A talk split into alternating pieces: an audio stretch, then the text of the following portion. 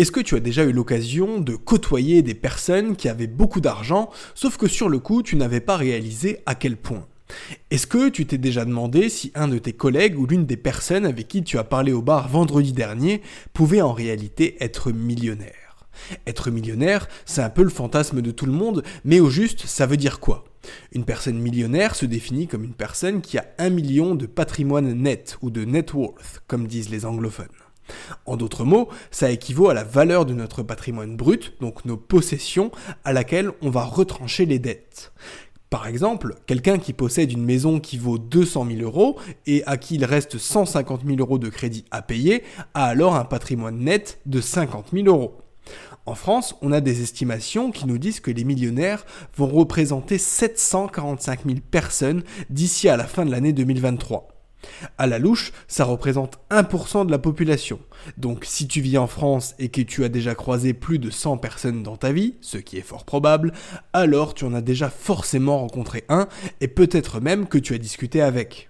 Le truc, c'est que tu ne le sais peut-être pas parce que ça ne se voit pas. Hein. Faut arrêter de croire les clichés. Tous les millionnaires ne vont pas se balader en décapotable avec une blonde siliconée sur le siège passager. D'ailleurs, au fil de ma lecture, j'ai fait un rapide tour des personnes que j'avais autour de moi et je me suis aperçu que je connaissais au moins 3 millionnaires. Et pourtant, je viens pas forcément d'un milieu favorisé, donc en réalité, ils ne sont pas si rares et si inatteignables qu'on le croit. Mais au-delà de qui est millionnaire, il y a une question qui nous vient tous à l'esprit, c'est comment?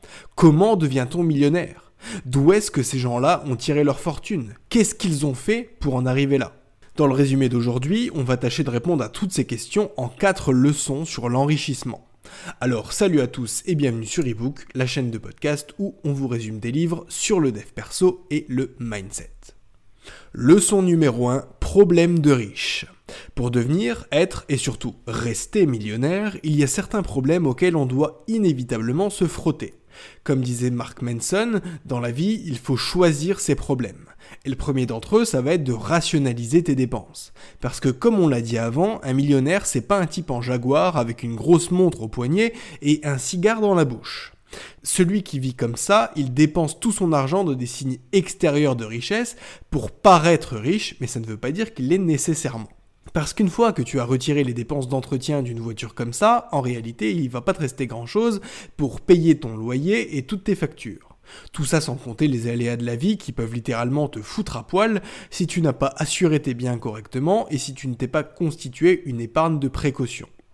Au-delà de l'aspect patrimonial, être millionnaire, c'est aussi et surtout une question d'état d'esprit. Quelqu'un qui est riche, enfin qui est vraiment riche, il va pas avoir besoin de le prouver aux autres. Dépenser tout son argent pour vivre au-dessus de ses moyens, en réalité, c'est un truc de pauvre. A contrario, les millionnaires ont un budget prédéfini et ne font pas trop de folie parce qu'ils préfèrent placer 1000 euros quelque part pour faire tourner les intérêts composés plutôt que de les dépenser dans des fringues de marque qui vont perdre de leur valeur aussitôt qu'ils auront quitté la boutique. Et en réalité, je dis les millionnaires rationalisent les dépenses, mais en vrai, ils le faisaient déjà avant d'être millionnaires, et c'est pour ça qu'ils le sont aujourd'hui. Si tu te renseignes bien, ce n'est pas si difficile que ça d'être millionnaire. N'importe qui pourrait vivre chichement, épargner, investir, mais combien le font vraiment à défaut de savoir comment le faire? La première étape, c'est de couper toutes les dépenses superflues et arrêter de dire oh c'est bon, c'est que 5, 10, 15 ou 20 euros. Parce que mis bout à bout, ça peut faire des sommes colossales. D'ailleurs, les plus petites dépenses sont souvent les pires justement parce qu'elles passent inaperçues. Donc fais simplement l'expérience de ne plus t'arrêter au Starbucks tous les matins, de ramener ta propre nourriture le midi au boulot et de faire un peu moins de shopping le week-end. Ça te fera une économie qui peut aller jusqu'à plusieurs centaines d'euros par mois et si tu répètes ça au fil des mois, tu te rendras compte que ce n'est pas si difficile ou frustrant que ça. Comme tout, c'est une question d'habitude. Parce que les millionnaires sont la plupart du temps self-made. Ça veut dire qu'ils ne sont pas nés millionnaires ou qu'ils n'ont pas perçu un héritage qui les a rendus millionnaires. Ils le sont devenus par eux-mêmes. Ce qui était par exemple le cas du regretté Bernard Tapie. Donc pas besoin d'être déjà riche pour s'enrichir. On devient riche, mais ça va nécessiter de se fixer certains objectifs. Ce qui me mène à la leçon numéro 2, objectifs financiers. Quel que soit le domaine de vie, tu ne pourras pas réussir si tu ne t'es pas défini un objectif.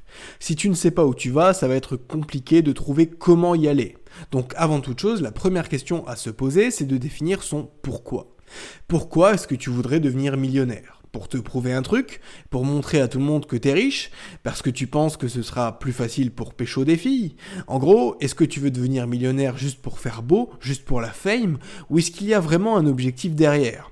Du style être indépendant financièrement, faire un tour du monde, ou financer la construction d'un orphelinat en Thaïlande?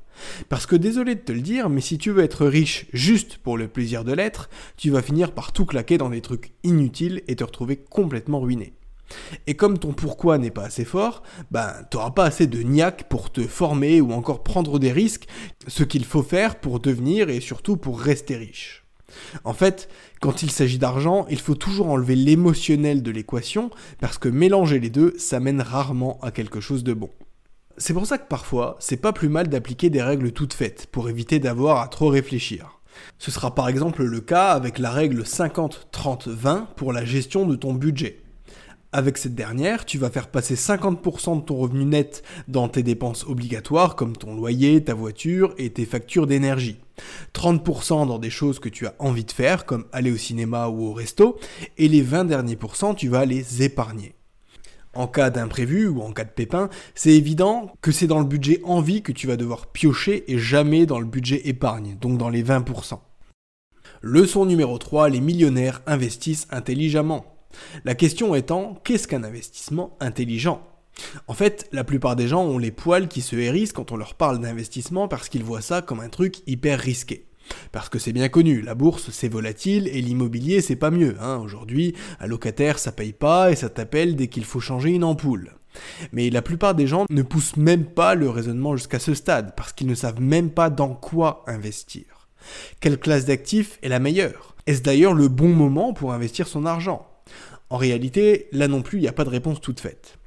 Le meilleur investissement, c'est celui qui te convient. Parce que si tu investis dans un truc que tu ne comprends pas, tu ne vas pas être serein et tu vas finir par prendre une décision émotionnelle. Il est tout à fait possible de s'enrichir seulement avec l'immobilier, comme ça a été le cas de Kiyosaki, ou seulement avec la bourse, comme c'était le cas avec Warren Buffett. Mais dans l'idée, ça ne sert à rien de regarder ce que les autres font ou ce qui, sur le papier, rapporte plus. C'est à toi de choisir ta classe d'actifs selon tes convictions, ton capital de départ, et aussi selon le confort que ça t'apporte. Certains préfèrent l'immobilier parce que ça rapporte plus vite et qu'il n'y a pas forcément besoin d'apport, mais il faut être disponible le jour où le locataire va t'appeler pour une fuite d'eau. D'autres préfèrent les cryptos parce que ça peut faire x10, mais la contrepartie, c'est que certaines peuvent se casser la gueule. En bref, chacun son truc, et en la matière, les opportunités ne manquent pas. Tu peux investir dans l'art, les métaux précieux, les objets de collection, ou encore dans des business en ligne. À toi de voir là où tu t'y connais le plus. Pour que ta carrière d'investisseur ait un rôle positif sur ta vie, il ne faut surtout pas que tu choisisses un truc qui t'ennuie, même si c'est plus fancy, même si c'est plus instagrammable, et oui, même si ça t'enrichit plus vite. Devenir riche, ça prend de toute façon du temps. Donc choisis plutôt un domaine dans lequel tu vas rester investi longtemps, histoire de ne pas casser la courbe des intérêts composés. Chapitre 4 Bonnes habitudes financières. Kiyosaki l'a dit et redit, l'éducation financière devrait être plus répandue. Ça éviterait aux gens d'investir dans des passifs, donc dans des choses qui retirent de l'argent de leur poche, plutôt que dans des actifs, donc dans des choses qui pourraient leur rapporter de l'argent. D'abord, les riches maîtrisent ces notions, et au-delà de ça, ils savent comment gérer un budget, un investissement, ou encore comment économiser de l'argent ou trouver de bonnes affaires quand ils ont besoin d'acheter un truc. Quand il s'agit de gérer leur argent, ils s'efforcent de faire mieux que la masse. Ils ne cherchent pas à regarder ce qui est considéré comme normal ou ce que font la plupart des gens.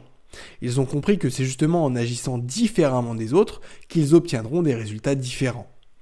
La bonne nouvelle, c'est qu'une bonne habitude financière, comme n'importe quelle autre habitude, ça s'apprend et ça se développe.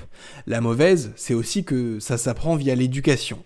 Si tes parents étaient pauvres ou sans le sou, il se peut que tu aies plein de choses à déconstruire pour ne pas reproduire les schémas qui, eux, les mettaient en difficulté.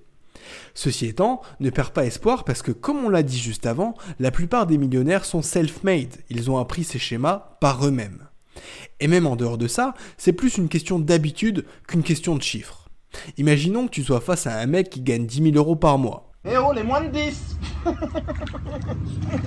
Si tu développes de bonnes habitudes, tu arriveras assez rapidement à devenir plus riche que ce mec-là, s'il s'avère que, comme la plupart des gens, il fait passer tout son argent dans des passifs à crédit et dans des dépenses courantes qui vont au-delà de ses moyens.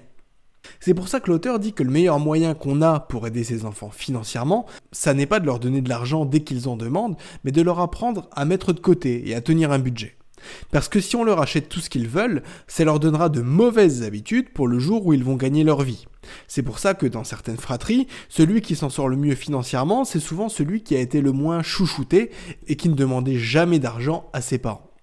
Voilà, j'espère que le résumé d'aujourd'hui t'aura plu. Si c'est le cas, un like, un abonnement, un partage, ça fait toujours plaisir. Et si tu es sur Spotify, n'oublie pas de mettre 5 étoiles à ce podcast. En attendant, je te dis à bientôt pour un nouvel épisode. C'était ebook. Ciao ciao